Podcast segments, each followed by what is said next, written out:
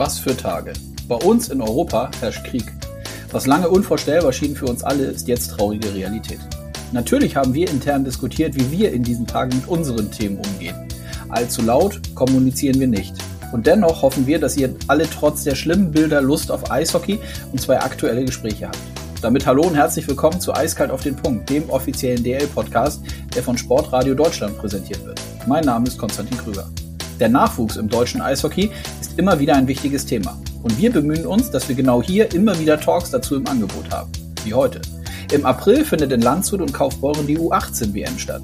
Ich spreche mit Bundestrainer Alexander Dück über die Chancen sowie die Arbeit mit den Spielern. Es geht um den Übergang von den Junioren in den Herrenbereich und dass seine Teamansprachen möglichst nicht länger als sieben Minuten sind. Denn dann lässt die Konzentration nach, sagt die Wissenschaft.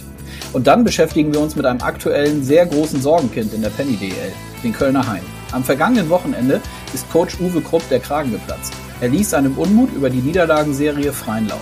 Kenner der Szene ist Martin Sauerborn.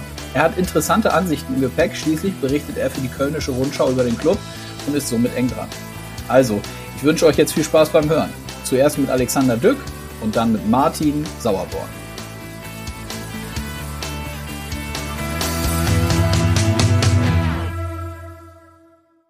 Ja, dann gehen wir rein in ein neues Podcast-Gespräch, Podcast auf das ich mich freue und äh, sage Hallo, Alexander Dück. Hallo, Konstantin. Hallo. Danke Grüß für die Einladung. Ja, sehr gerne, freue mich, ja. dass es klappt. Äh, wir haben eben schon kurz gesprochen, wo erwische ich dich zu Hause im Homeoffice aktuell? Ganz genau, momentan im Homeoffice. Ähm, ja, das ist nicht unbedingt äh, Corona-bedingt, äh, Corona ähm, ja, ausschlaggebend aber es ist halt teilweise auch viel im Homeoffice oder irgendwo unterwegs bei den Mannschaften. Ne, wir treffen uns über MyTeams mit den Kollegen dann und äh, es gibt auch immer wieder Treffen in München im DEB-Haus. Ja. Mhm. ja. wir wollen heute natürlich ähm, über den Nachwuchs sprechen, über die U18 Nationalmannschaft, die du betreust, über die U18 WM, die ja erfreulicherweise bei uns in Deutschland äh, stattfindet. In Landshut und Kaufbeuren wird gespielt. Ähm, du bist jetzt ja so seit Mitte 21 für die Jungs verantwortlich, richtig? Mhm, seit Juli bin ich, um genau zu sagen, bin ich jetzt im, in dem jetzigen Amt und ja. äh, betreue die U18-Mannschaft, ja. Genau, was ähm, lass die Hörerinnen und Hörer vielleicht zum Start mal wissen, was ist das Spezielle an der U18-Nationalmannschaft oder an dem Jahrgang, den man dann trainiert? Ich könnte mir vorstellen, es gibt ja schon Unterschiede, ob es jetzt eine U18-Mannschaft ist, eine U20 oder vielleicht noch jünger. Da gibt es ja sicherlich ähm, spezielle Themen, die die, die die Jungs entweder lernen sollen, schon mitbringen. Wie ist das, äh, wie ist das bei euch? Ja gut, speziell an sich ist das halt äh, für die Jungs dann die Weltmeisterschaft gibt. Das ist ein Weltmeisterschaftsjahr und äh, dementsprechend ist natürlich für alle wichtig, äh, gerade immer für, für jeden persönlich dabei zu sein, auch sich zu empfehlen. Um, was von Voraussetzungen die Jungs mitbringen sollen, sind natürlich die Kenntnisse, dass man sich schon bis dahin äh, erarbeiten sollte. Und äh, ja, den Einsatz natürlich für die Mannschaft zu spielen. Hm. Ist das aber so ein Jahrgang aus deiner Sicht, wo speziell dieser Übergang von Jugend- oder Nachwuchsspieler in den Herrenbereich ansteht, ist schon so, oder? Das ist schon so der, der entscheidende Step für die Jungs, ne? Genau, das siehst du richtig. Das ist, das ist gerade so, so ein Übergang, wo die, sagen wir mal, von dem Kinder-Eishockey in den Männer-Eishockey übergehen. Und äh, da gibt es natürlich immer wieder Schwierigkeiten, weil ja, die Jungs sind gewohnt, ähm, eben vom Jahr darauf oder ja, von Jahr darauf ähm, mehr individuell zu spielen, vielleicht äh, weil man so gut war und könnte man alleine mit der Scheibe machen. Und jetzt geht es natürlich mehr, die richtigen Entscheidungen zu treffen. Wann laufe ich mit der Scheibe oder wann darf ich, wann, wann soll ich eher, sei mal, geduldiger sein oder einen Pass abspielen oder vielleicht auch einen cleveren ähm, Bandenpass, ähm, damit wir in den Vorcheck kommen. Mhm.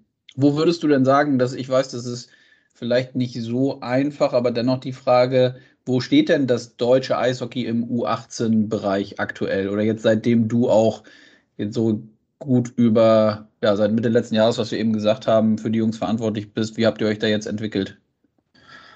Uff, ja, das ist in der Tat eine schwere Frage. Also wir haben jetzt ähm, gegen sagen wir mal, die großen Nationen nicht so viel gespielt oder die Möglichkeit gehabt zu spielen. Wir haben am Anfang ähm, Gretzky Linker Cup gehabt, wo wir dann glücklicherweise reingerutscht sind, weil Team Kanada abgesagt hat. Ähm, man hat schon gesehen, dass wir halt nicht an der vordersten Front stellen, aber das war, wie gesagt, ziemlich am Anfang und das war noch Sommer-Eishockey. Und dann hatten wir ein paar Spiele machen können gegen äh, Schweiz, äh, Slowakei nochmal, dann hatten wir Weißrussland, ähm, Dänemark. Sah ganz gut, muss ich sagen. Es, es war nicht schlecht, also es ist ein Potenzial da, aber man merkt dann auch jetzt gerade nach den letzten äh, Vorbereitungen oder Maßnahmen, wo wir drei Spiele gegen, gegen Schweiz gespielt haben, dass noch ähm, viele Sachen sind, die man, an denen wir arbeiten müssen können. Ne? Mhm. Und äh, das ist jetzt ein Ziel, dass wir das alles umsetzen, dass die Jungs das auch verstehen, was wir von denen verlangen und dass wir dann bestmöglichst vorbereitet sind. Mhm.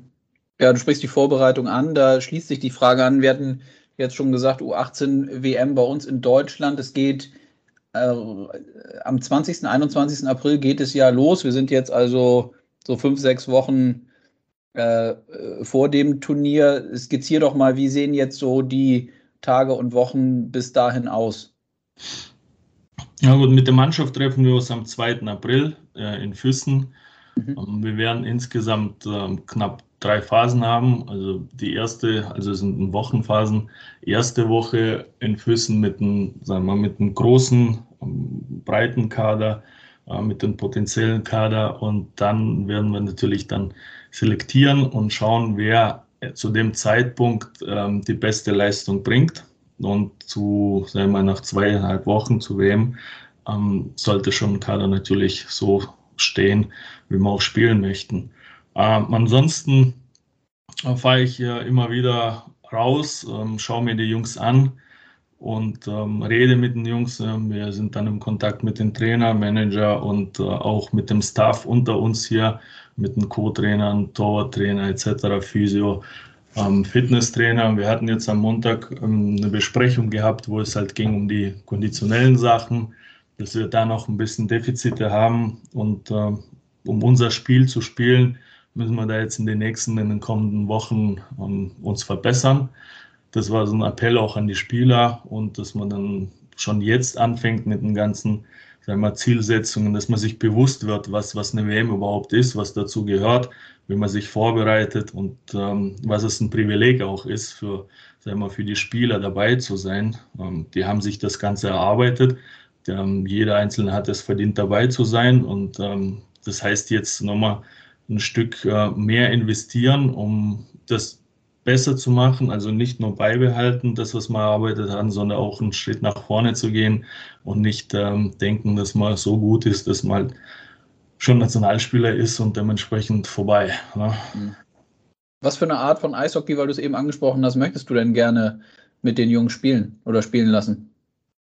Ja, also ich muss anfangen, also so anfangen, wir müssen schauen, dass wir unsere Stärken ausspielen oder ausbauen. Und ähm, ich sage das auch, leider Gottes sind wir nicht die Nation, die alle ähm, aufschauen und sagen, ja, also sozusagen brasilianisches Eishockey spielen. Ne, wir haben gute Spieler dabei, wir haben auch ähm, Spieler gut aus, ausgebildet, technisch, ähm, schlittschuhläuferisch auch wie, wie mit der Stocktechnik. Und, aber wir haben gezeigt in der Vergangenheit auch, dass wir eine Nation sind, die leidenschaftlich natürlich auch äh, hart mit viel Stolz spielt und äh, bereit ist, dann über die 60 Minuten zu gehen. Und das wollen wir natürlich weiterhin ausbauen mit einem guten Tempo, dass wir in der Lage sind, auch vermeintlich, sage ich mal, einen stärkeren Gegner über 60 Minuten ähm, nicht nur Parole zu bieten, sondern unser Spiel aufzuzwingen und eventuell auch zu Fällern zwingen und dementsprechend dann am Ende ja, Erfolge zu verbuchen. Hm.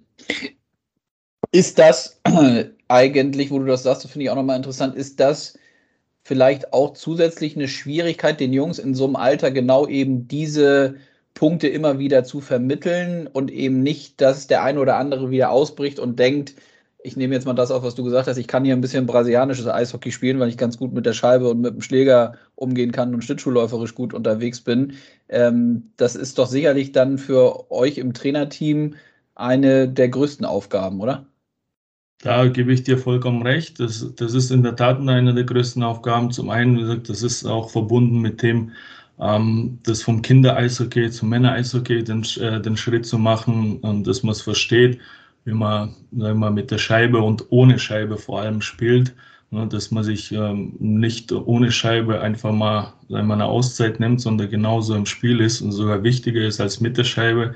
Ähm, zum anderen sind die Jungs natürlich alle in den Vereinen Top-Spieler und gewohnt sind, natürlich die ganzen Rollen zu spielen, die die jetzt haben. Und dann kommen die in der, Mannschaft, in der Nationalmannschaft und äh, bekommen teilweise eine andere Rolle zu, zugeteilt, womit sie sich dann natürlich auch identifizieren können äh, mhm. müssen. Und, und das ist dann unsere Aufgabe, mit denen zu reden, es klar zu machen, dass jeder auch versteht, ähm, dass keiner sich, sag ich mal, übergangen fühlt und am Ende wir sagen, es ist halt ähm, wir möchten eine Einheit bilden, die füreinander immer da ist, egal wie viel Eiszeit äh, er bekommt, egal welche sagen wir, äh, Special Teams die spielen oder gar nicht spielen und ähm, dass man natürlich immer bereit ist, sein volles Potenzial abzurufen.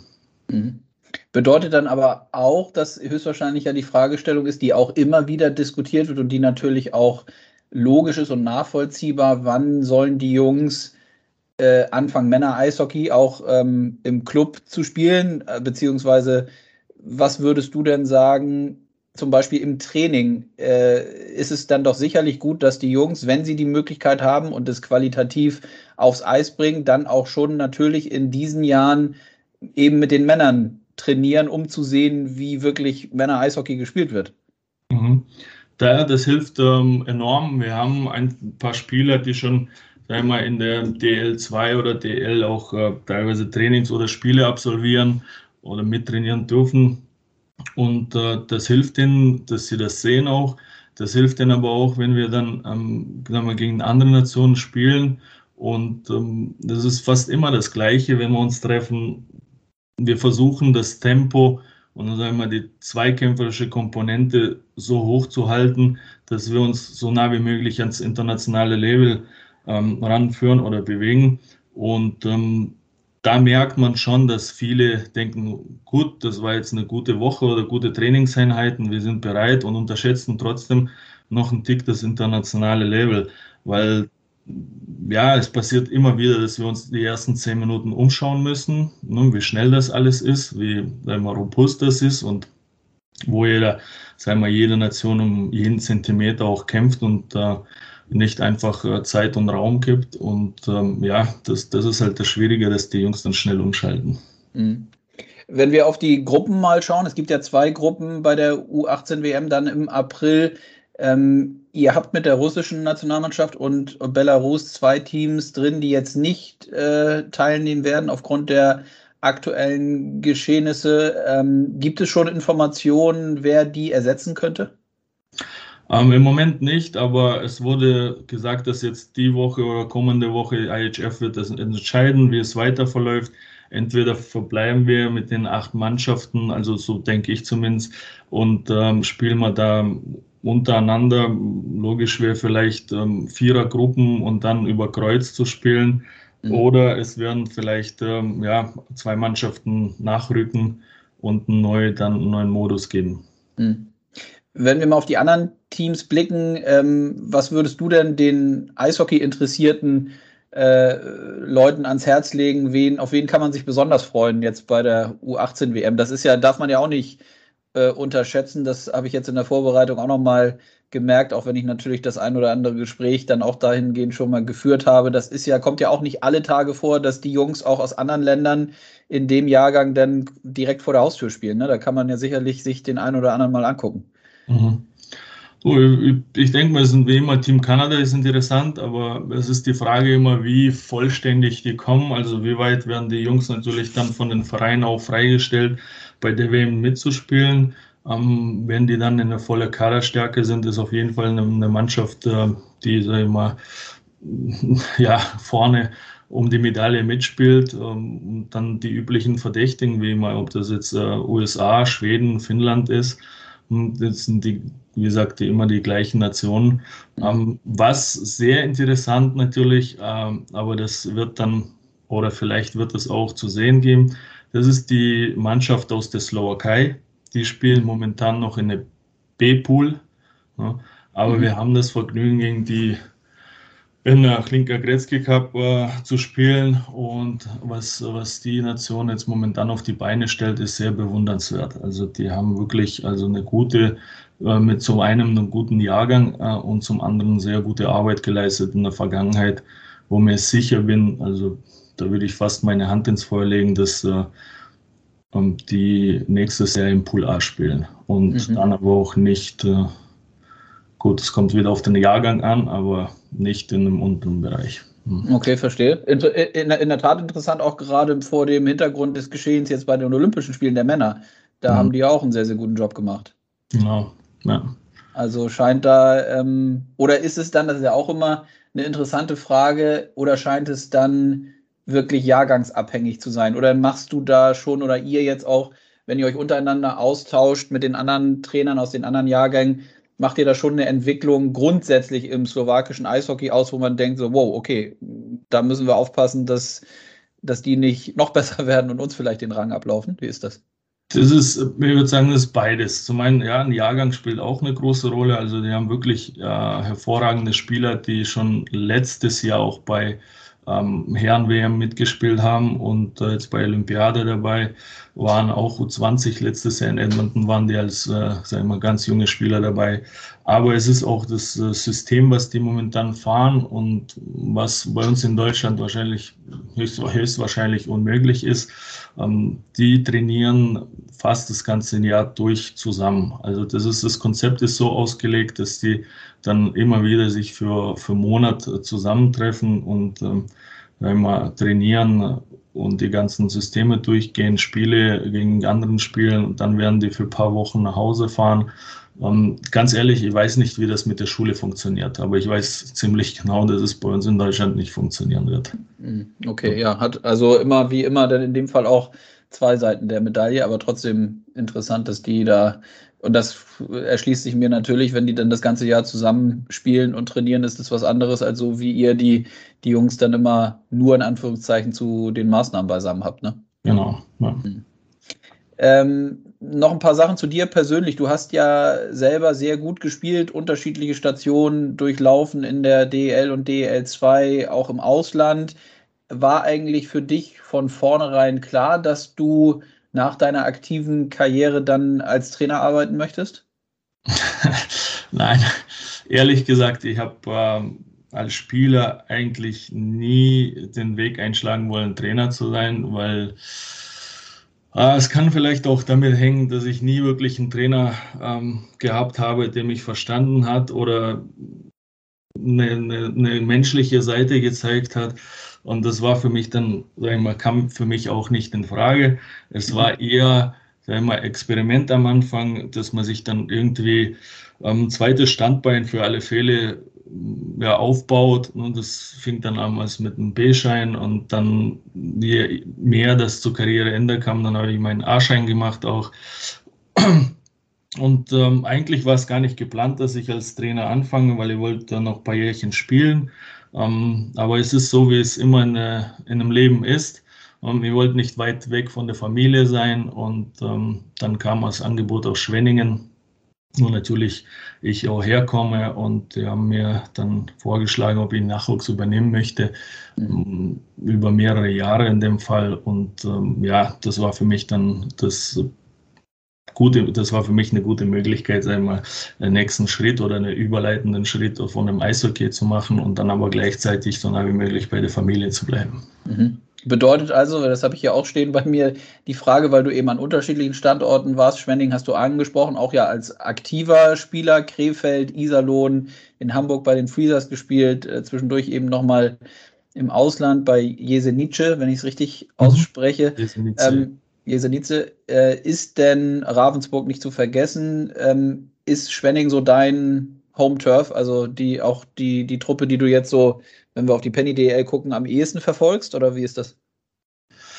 Ja, natürlich. Es ist halt ähm, Schwenningen. Ich verdanke vielen Schwenningen. Also ich wurde damals äh, als Jugendlicher aufgenommen und durfte den Weg gehen von ähm, Nachwuchs bis in die erste Mannschaft, bis es damals äh, 2003 zum Bankrott äh, äh, die Mannschaft ging. Und ähm, deswegen habe ich gesagt, ich möchte auch was zurückgeben und die Jahre dann dementsprechend in Schwenningen verbracht im Nachwuchs, um die Spieler auszubilden Ansonsten habe ich das Glück gehabt, immer, dass meine Familie bei mir war, bis auf die letzten paar Jahre. Und wie du schon sagtest, damals, mich hätte etwas länger noch in die DL spielen können, aber die Vereine waren ähm, schon ja, weiter weg, so dass ich nicht täglich zu Hause sein könnte oder zumindest äh, fast täglich. Und deswegen Wahl fiel dann auf Ravensburg. Es waren ja nicht viele Vereine, Bietigheim, Ravensburg. Und Ravensburg war dann am Ende die Mannschaft, wo ich halt meine Karriere beendet habe. Mhm. Was ich zusätzlich nochmal spannend finde, jetzt wieder hingehen zur Arbeit mit den, mit den Jungs in deinem Team. Du hast mir eben im kurzen Vorgespräch gesagt, dass ähm, ihr bei dem Thema Ansprache oder, oder Team-Meetings auch nochmal was anders macht, beziehungsweise gelernt habt, dass, dass Meetings nur eine gewisse Anzahl von Minuten dauern sollte, weil die Jungs sich dann nicht mehr konzentrieren können oder länger konzentrieren können. Vielleicht kannst du dazu noch mal ein bisschen was sagen zu diesem gesamten Komplex, wie sich da vielleicht auch die, die Trainerarbeit aus deiner Sicht in den letzten Jahren verändert hat. Um, ähm, ja, ein, wie Trainerarbeit, ja, das ist ein sehr enger Kontakt immer mit den Spielern. Also sind ähm, die Spieler heutzutage, die wollen auch gehört werden und ähm, es gibt nicht nur mach das und ähm, das wird dann ausgeführt. Die wollen natürlich verstehen, wieso, weshalb, warum, einen Sinn dahinter zu erkennen. Und ähm, je besser man mit denen kommuniziert, desto natürlich mehr bereit sind die Spieler dann auch von sich zu geben. Die Meeting an sich, also es hat sich so weit verändert, dass es wirklich dann viel geworden ist, weil man nimmt ja die ganzen Videos auseinander, ähm, man macht Pre-Scout, man macht äh, Nachbearbeitung von eigenen Spielern, äh, individuelle Gespräche mit den Spielern, was man heutzutage alles immer per Video machen kann. Und dementsprechend häuft sich das Ganze und um das natürlich nicht in die Länge ziehen, um alle bei, bei Stange bei, beizubehalten, dass man jedes Mal, sag ich mal, nicht mit einem langen Gesicht da reingeht und denkt, oh, jetzt schon wieder ein Meeting, jetzt dauert das schon wieder.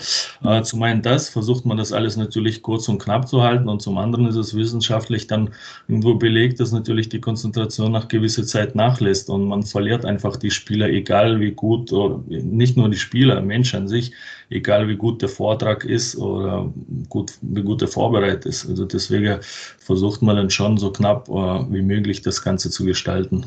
Das bedeutet dann konkret nochmal nachgefragt, so eine Teambesprechung, also du sagtest Videosequenzen und so ist klar, das wird dann vielleicht auch mal ein bisschen länger sein, aber sind dann ja auch unterschiedliche Szenen, die man zeigt. Aber so ein Teammeeting ist dann nicht länger als zehn Minuten? Ähm, ja, sollte in der Regel sein. Wie gesagt, man, man beschränkt sich dann auch auf die, sagen wir, Videoclips, die so drei Minuten sind. Man sagt immer, man soll das äh, hoch drei mitnehmen, weil man spricht dabei, sind das äh, neun, zehn Minuten. Ich sage, das ähm, in meinem Fall trifft das selten zu, weil ich, ich mag es wirklich äh, so deutlich und verständlich zu machen, dass die Spieler das auch bis ins kleinste Detail, äh, Detail verstehen. Natürlich während den Spieltagen ist es dann ein klarer Ablauf. Wir haben ähm, Vorbereitung, wir haben Nachbereitung. Wie gesagt, wir, wir zeigen ein paar Clips und das sind wirklich dann zehn Minuten ähm, von dem Gegner. Wir zeigen auch dann irgendwann mal oder andersrum, wir zeigen vormittags die Clips von unserem Spiel, äh, was davor war und vorm Spiel zeigen wir die Clips dann auch vom Gegner, was wir sehen möchten, wie wir spielen möchten. Und das sind wirklich dann 10 bis 15 Minuten insgesamt mit der ganzen Vorbereitung, äh, Erklärung. Das war's. Aber wenn es dann darum geht, wirklich ein System nahezulegen oder die Werte beizubringen, was wir auch in der Nationalmannschaft ähm, sehen möchten. Da könnten schon die Meetings länger dauern. Ähm, wir haben schon eine halbe Stunde bis dreiviertel Stunde das ganzen, die ganzen Vorträge gehalten. Mhm. Da tauscht ihr euch dann höchstwahrscheinlich auch mit den Trainern untereinander aus. Karl Schwarzenbrunner ist höchstwahrscheinlich DEB-seitig mit dabei und gibt da auch Impulse rein, gerade auch so, wenn du dieses Wissenschaftliche ansprichst, da ist er ja, glaube ich, sehr, sehr tief drin und, mhm. und, und der Fachmann und gibt dann höchstwahrscheinlich auch immer mal Impulse rein, was so gerade gerade im Bereich Coaching oder, oder Trainer-Dasein auch neu ist vielleicht? Wie muss ich mir das vorstellen? Ja, wie gesagt, wir, sind, wir stehen immer im ständigen Austausch. Der Karl war jetzt auch am Montag bei dem Meeting, also bei dem erweiterten Kader, was wir jetzt zum My Teams Meeting oder Call eingeladen haben, war auch da, hat auch ein paar Sachen dazu gesagt. Das war äh, unser Fitnesstrainer dabei, wie gesagt, jetzt äh, im Staff für die WM. Ähm, der Tobi Abstreiter wird uns begleiten. Ähm, der Boris Blank ist ein Co-Trainer die ganze Zeit. Ähm, bei mir. Dann haben wir auf der Position von Torwarttrainer haben wir jetzt umstrukturieren müssen, weil unser Torwarttrainer hat sich lang äh, verletzt und ist nicht dabei. Mhm. Das wird dann, weiß nicht, jemand kennt, ein Silo Martinovic sein, der auch lange dann in der zweiten Liga BTHM gespielt hat und unterstützt oder war auch jetzt bei der U20 in Edmonton dabei. Und äh, wir hatten zum Gast Marcel Gottsch da, haben auch mal die andere oder von jemand anders, dass, dass die Jungs auch hören, was es äh, heißt, überhaupt äh, Nationalzuspieler zu sein oder ein Eishockey-Zuspieler zu sein, was dazu gehört. Also wir versuchen dann schon die Jungs nicht nur, immer, dass die nur von uns das hören, weil Irgendwann wird das vielleicht eintönig und langweilig, aber dass die auch sehen, dass jetzt immer die Spieler, die auch ähm, noch eine größere oder eine längere Karriere hatten, dass die, Entschuldigung, mein Telefon, dass die, dass die dann auch, ähm, sagen wir mal, ähm, das Gleiche sagen. Ne? Ach, hm. jetzt, jetzt, ist aber Schluss hier. Ja, so ist das als äh, Nationaltrainer. Ja, Schlägt es halt ein paar Mal ein. Genau.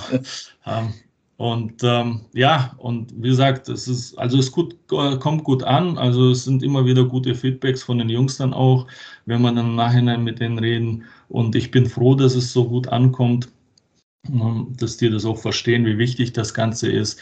Die haben jetzt eine Aufgabe bekommen von uns, wie gesagt, A, was das Fitness betrifft, da ein bisschen nachzulegen.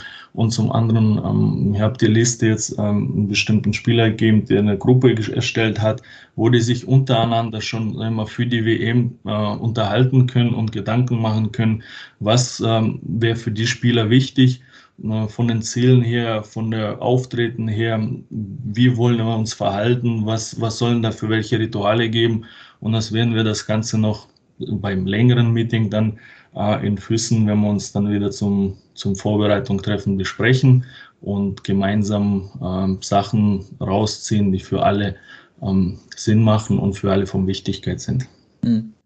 Du hast diese, äh, diesen Austausch mit den Trainern und auch untereinander angesprochen. Ähm, du warst ja auch, äh, ist jetzt Tobi Abstreiter angesprochen, da warst ja aber auch schon oder nicht schon, warst ja auch im Team von, von Toni Söderholm mit Tobi Abstreiter, glaube ich, auch mal äh, bei Endturnieren dabei. Äh, wie wichtig ist das für dich denn auch persönlich als Trainer, dass man eben auch mit den anderen Nationaltrainern oder in diesem Fall dann mit Toni Söderholm als Nationaltrainer der Na Herren-Nationalmannschaft dann auch den regen Austausch hat? Das ist enorm wichtig. Also ich sage immer, wenn, wenn ein Trainer äh, denkt, der braucht nicht mehr zu lernen, dann hat er schon verloren. Also man kann sich ständig entwickeln, ähm, wie gesagt, durch die Kommunikation und äh, Weiterbildungen, ob das jetzt irgendwelche Kliniks sind, ähm, NHL oder Besuche. Man kann immer auch, sagen wir, bei einer schlechten äh, Präsentation kann man was dabei rausziehen und für sich mitnehmen und, und das ist, das ist, denke ich mal, ein großer Punkt, dass man sich immer wieder und ständig weiterentwickelt, dass man nicht stehen bleibt, weil Eishockey hat sich wirklich unglaublich, Entschuldigung, unglaublich in den letzten Jahren entwickelt. Das ist ein ganz anderes Eishockey, was wir gespielt haben. Und ähm, sind andere Strukturen. Sind, wie gesagt, Verteidiger sind nicht nur reine Verteidiger und Stürmer sind nur nicht nur Mittelstürmer, sondern es gibt Prinzipien, zum Beispiel 1, 2, 3, wo man dann das Ganze schnell lesen muss, ähm, äh, sich antizipieren und umsetzen. Und das, das gehört mittlerweile so viel dazu, dass man, denke mal, sich nicht erlauben kann, äh, nicht, nicht mit anderen sich zu unterhalten. Mhm. Abschließende Frage: Was wäre denn äh, eine erfolgreiche U18-WM für dich mit deinem Team? Ah. Ist das eine Platzierung? Ist das eine, ist, also ich frage deshalb auch, weil ich finde, auch das muss ja gestattet sein, dass man vielleicht gar nicht nur auf die Platzierung guckt, sondern auf die Art und Weise, wie die Jungs spielen und wie vielleicht einzelne Spieler sich auch in so einem Turnier zeigen? Weil da hat man ja, das haben wir jetzt eben auch besprochen, da gibt es ja ganz unterschiedliche äh, Themen, auf die du, auf die ihr möglicherweise auch guckt. Mhm. Erfolgreich jetzt, äh, mir wird jetzt ja das pauschal nehmen, sagt, dass wir uns unser Land so gut wie möglich präsentieren, dass wir wirklich ähm, das Eishockey ähm, so spielen, dass die anderen Nationen, was mittlerweile auch schon geschehen ist, nicht, ähm, sag mal, in, in der deutschen, äh, deutschen Nationalmannschaft einfach einen Gegner sehen, der, der, ja, da spielen wir ein Spiel und fertig, das gewinnen wir sowieso, sondern dass, dass wir irgendwo uns einen Respekt erarbeiten auf dem internationalen Level, dass jede Mannschaft, äh, sag ich mal, Deutschland für ernst nimmt und äh, nicht, sag ich mal, leichtsinnig da reingeht. Und mhm. zum einen ist es natürlich ähm, dann, ähm, ja, sag ich mal, ähm, unvorteilhaft, dass der Gegner sich wirklich dann auf dich vorbereitet, aber zum anderen ist es auch äh, Sinn oder das Gewollt dahinten, dass, dass wir als Nation eine, sag ich mal, zu, zu der Elite, zu den, zu den Besten der Welt, weltweit gehören. Mhm. Gut, dann drücke ich die Daumen dafür. Das äh, hat Spaß gebracht. Ich danke dir für deine Zeit, dass äh, wir ein bisschen die U18 WM schon mal in den Blick nehmen konnten und das wird dann sicherlich hinführend im April nochmal mehr geschehen. Also viel Glück, alles Gute weiterhin. Bis dann. Vielen Dank. Dankeschön. Ciao, ciao. Eiskalt auf den Punkt. Der Blick über den Tellerrand. Dann rein in das nächste Gespräch, auf das ich mich freue und sage Hallo, Martin Sauerborn. Hallo. Grüße Sie, wie geht's Ihnen? Ja, ganz gut, noch ein bisschen früh und kalt draußen, aber äh, sonst geht's mir sehr gut. Sehr gut. Ja, wir sind am Donnerstagmorgen, zeichnen das jetzt auf und wollen über, so wie ich es in der Anmoderation gesagt habe, über ein Sorgenkind aktuell in der Penny DL sprechen, nämlich die Kölner Haie. Ähm, ja, direkt mal ganz platt gefragt, was ist denn da los aus Ihrer Sicht? Ja, aktuelles Sorgenkind äh, ist schon fast untertrieben, weil ähm, Sorgenkind sind die Kölner Haie jetzt schon ja, eine ganze Weile. Also schon mhm. eigentlich die dritte Saison hintereinander. Mhm. Äh, jetzt ist es natürlich besonders schlimm, weil ja, im Dezember sah alles gut aus. Äh, die Haie waren auf dem Weg sogar äh, in die direkte Playoff-Qualifikation und ähm, dann ist der, der Faden gerissen ähm, und ja, Vorletzter, sage ich. Äh, das, äh, das hätten sie sich nicht gewünscht und das äh, ist eigentlich auch kaum zu erklären. Ähm, es passt nichts mehr zusammen. Es passt nichts mehr zusammen. Es ist äh, Corona kam, äh, dann kam die Niederlagenserie, es gab noch Verletzte, ähm, die Geisterspiele kamen zurück, das hat denen, denen auch nicht gut getan und dann sind sie in so einen, in so einen Strudel reingeraten äh, mhm. und finden absolut keinen Weg raus im Moment. Mhm. Ja, dann sind ja, ja, das ist in so einer Situation ja immer schwierig, glaube ich, da die, die, die eine Erklärung für zu, für zu finden, die gibt es höchstwahrscheinlich nicht und sie hatten jetzt ja schon mehrere Sachen auch angesprochen. Ähm, jetzt ist es aber wirklich ja eine sportliche Krise. Ne? Also diese Themen rund um den Standort, auch das ein oder andere finanzielle, dass man da mit Fans sehr eng interagiert hat, sage ich mal, oder auch die Fans äh, äh, gebeten hat, den, den, den Club zu unterstützen. Das, das, das wissen ja alle in unserer Eishockey-Szene. Aber jetzt ist es ja wirklich auch eine sportliche Krise. Spätestens seit ähm, der Olympiapause. Danach ist es eine sportliche Krise, ja. So muss man mhm. das zusammenfassen, weil die, die Spieler, die vorher weg waren, sind alle, fast alle zurück. Äh, bis auf äh, Mo Müller, der im Moment erkrankt ist, ähm, sind alle zurück. Und ähm, ja, die haben die Olympiapause nutzen können, um äh, wieder ein paar Dinge anzusprechen, zu trainieren und äh, sind dann ja auch mit, mit dem Sieg gegen Iserlohn äh, ganz gut rausgekommen. Aber äh, es ist eine sportliche Krise. Sie kriegen es nicht auf die Reihe. Ja. Mhm. Wie werten Sie dann als langjähriger Begleiter und eben auch eng da dran dann so ein Statement oder die Aussagen von Uwe Krupp? Sie hatten mir gestern, als wir schon mal vorab kurz telefoniert hatten und uns abgestimmt hatten, schon gesagt, so ja, das ist jetzt nicht alltäglich oder eigentlich äh, außergewöhnlich, dass Uwe Krupp dann den Weg wählt. Er hat da ja schon am vergangenen Wochenende, glaube ich, ziemlich deutlich sich Luft gemacht ne? und äh, auch die Spieler jetzt verstärkt in die Pflicht genommen. Ja, das war schon eine Pressekonferenz nach dem, nach dem 4 zu 7 Debakel in Nürnberg. Äh, das wird auch, die Pressekonferenz wird sicherlich in die HL-Historie eingehen. Äh, sowas hat es in der Form äh, noch nicht gegeben. Ähm, dass ein, ein Trainer, der sich immer vor seine Mannschaft, vor seine Spieler gestellt hat in, in der Öffentlichkeit, dass der äh, da so abrückt von seinem Team und ähm, also auch Dinge sagt, die äh, ich habe die Schnauze voll und ähm, ich bin stinksauer und äh, die Schonfrist ist abgelaufen. Das sind, das sind schon Dinge, die so noch nie vorgekommen sind und die natürlich für ähm, die Haie Verantwortlichen, also Geschäftsführung und auch Gesellschafter, ähm, alle Alarmglocken läuten lassen müssen. Mhm. Und Philipp Walter als Geschäftsführer hat dann auch nochmal nachgelegt, hat dann also in die gleiche Richtung ja auch medienwirksam sich geäußert, dass man mit den Spielern jetzt auch anders umgehen wird. Ist das denn aus Ihrer Sicht der richtige Weg in so einer Situation oder vielleicht auch unausweichlich? Ich äh, bin da ganz äh, auf der Linie, auch von, den, vom, von der Geschäftsführung und auch vom, vom Trainer, weil ähm, ich denke, dass es, äh, weil ich ja auch schon so lange dabei bin, ein, ein allgemeines Problem in Köln ist, dass die Spieler da in so einer gewissen Wohlfühloase unterwegs sind. Also Sie müssen mhm. sich vorstellen, dass die, dass die Geschäftsstelle seit äh, ja, jetzt seit März, äh, vor zwei Jahren, seit März 2020 da ums Überleben kämpft. Äh, die, die haben anständig äh, Angst um ihre Jobs da und äh, müssen da ein Hygienekonzept nach dem anderen umsetzen und kämpfen da wirklich ständig mit dem Rücken zur Wand. Und ähm, ja, die Jungs werden, werden da aufgefangen äh, und äh, können ihren Sport treiben, weil, weil die Geschäftsstelle da so kämpft und ja, offensichtlich können sie mit dieser Situation nicht so umgehen, dass man ihnen dann halt so ein paar Privilegien mal wegnehmen muss, ähm, um äh, ihnen zu zeigen, dass, äh, ja, dass es halt auch um die, um die ähm, Kölner Haie geht und nicht nur um mhm. den einzelnen Spieler. Ich glaube, das ist ein großes Problem. Und was mich ein bisschen überrascht, weil die Mannschaft bis Dezember äh, auch im Zusammenhalt in der, in der im, im, Auftritten einen sehr guten Eindruck hinterlassen hat. Also die Chemie scheint zu stimmen und äh. Mhm. Nun ist es so, ja, Sie haben es gesagt, vorletzter und vor allem die Teams, die unten sind, haben noch Nachholspiele zu spielen. Also das äh, kann auch von der Punkteanzahl und vom, vom, vom Abstand untereinander kann es auch noch mal enger werden oder sogar noch schlechter für die Haie. Ist so ein Szenario, dass es noch schlimmer wird, dann äh, überhaupt vorstellbar, auch für Sie als Journalist?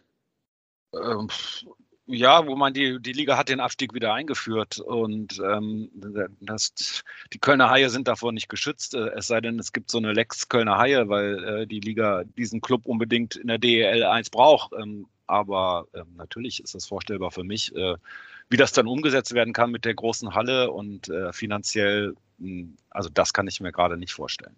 Mhm. Also das, ist schon, das ist schon, das ist schon, äh, da da geht schon ans Eingemachte, da ist eine, ähm, eine ganze äh, Organisation ist da wirklich gefährdet gerade. Mhm. Was müsste dann aus Ihrer Sicht, auch das sicherlich kein, nicht kein einfaches Thema und ein sehr, sehr breites Feld, aber der Standort, Traditionsstandort Köln äh, mit den Fans, äh, mit der Halle, mit dem Anspruch ja letztlich auch, der da ist, was müsste dann aus Ihrer Sicht passieren, damit es mal wieder kurz- und mittelfristig in die andere Richtung geht, weil es ist ja schon, finde ich, so für auch Außenstehende, dass da Personen am, am Werk sind, die was von ihrem Business verstehen, äh, haben einen, einen ausgewiesenen guten Trainer. Ähm, da fragt man sich ja schon, äh, wann geht es mal wieder in die andere Richtung, ne? Ähm, absolut, aber ich würde das schon als Ausnahmesituation bezeichnen, gerade, gerade, also weil gerade die Kölner Haie doch sehr von, von ihren äh, Zuschauern leben, ähm, vielleicht nicht so unbedingt stimmungsmäßig wie in anderen kleineren Hallen, aber ähm, alles, alles, was mit der Organisation zu tun hat, das heißt also vor allen Dingen die Finanzen, ähm, sind, da, sind da ein Brett und deswegen Ausnahmesituation, ähm, weil keine Zuschauer in der Halle sind. Und mhm. äh, die wirklich auch mit dem Rücken zur Wand stehen. Und ich glaube, wenn äh, die Zuschauer zurückkommen und äh, Uwe Krupp äh, dann halt auch mal endlich anfangen kann, so zu arbeiten, wie, sich, wie er sich das vorstellt äh, mit der Mannschaft. Er hat ja so ein Jahr Anlaufzeit sich genommen und dann ähm, ja, wollte er jetzt halt was aufbauen. Das ist, ist äh, gab halt wieder einen Rückschlag. Ähm, dann sehe ich da schon alle Möglichkeiten, weil ähm, wie Sie es gesagt haben, es ist alles vorhanden, was man braucht, um erfolgreich Eishockey zu spielen an diesem mhm. Standort. Mhm. Abschließendes Thema oder Themenblock, was mich interessiert, die in Köln, die Haie, aber auch der FC waren ja sehr oder immer sehr vorne mit dabei, als es darum ging, auch in Zeiten von Corona, ähm, ich sage mal, äh, mit Maß zu agieren, also Forderungen an die Politik auch durchaus eben die Hygienekonzepte, die erstellt wurden und, und die Arbeit, die vor Ort gemacht wurde, eben dann auch in, in die Tat umsetzen zu können, was dann ja oft nicht der Fall war. Also sprich, es wurde sich auch oft kritisch darüber geäußert, dass, äh, dass die Restriktionen so da waren, wie sie waren. Konnten, sehen Sie das auch so, dass da sowohl die Haie und auch beim Fußball der FC da vorne mit dabei waren in dieser ganzen Diskussion?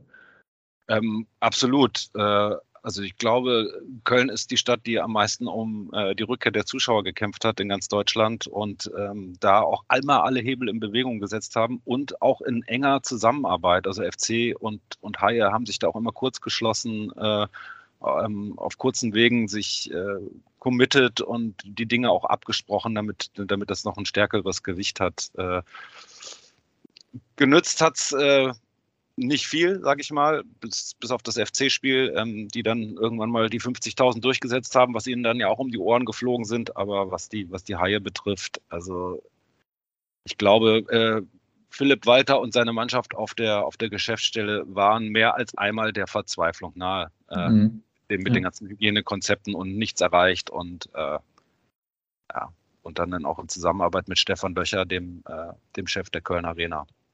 Wird sowas wertgeschätzt von den Anhängern jetzt, von den Haien, meinen Sie? Wenn, wenn die merken, dass ihr eigener Club und auch die Verantwortlichen sich da so reinhauen und letztlich ja auch für dieses, dieses Gemeinschaftliche, dass man wieder, äh, dass die Jungs auf dem Eis wieder vor den Zuschauern spielen können, wenn die dafür so kämpfen, auch wenn es teilweise, teilweise nachvollziehbar, teilweise vielleicht nicht so sehr, aber dann eben nicht geklappt hat? Das wird schon geschätzt. Die Frage bleibt nur, äh, wie viel kommt davon bei den Fans tatsächlich an, wenn sie dann äh, Zuschauer zulassen dürfen. Im Moment sind es ja 4000.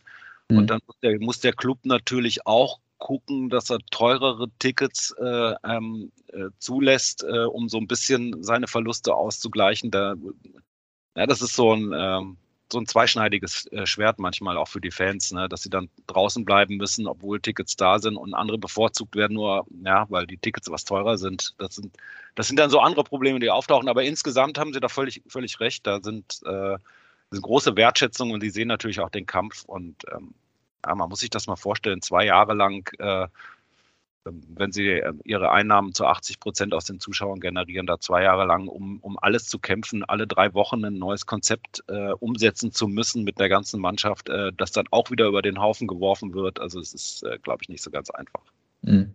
Abschließende Frage. Sehen Sie ein Szenario kommen, dass vielleicht Uwe Krupp nicht mehr dann verantwortlich äh, sein könnte? Eigentlich ja nicht so richtig denkbar, auch aktuell, zumal er seinen Vertrag ja gerade auch verlängert hat und die Verantwortlichen damit ja auch eine Kontinuität äh, auf diesem Weg, den die Haie gehen wollen, ja letztlich auch äh, manifestiert haben. Ähm, also das einzige Szenario, was ich mir vorstellen kann, wo dieser Fall eintritt, wäre tatsächlich ein Abstieg und ähm, ja, und dann die große Gefahr, dass, dass es die Kölner Haie nicht mehr gibt, ähm, tatsächlich in der DL 2.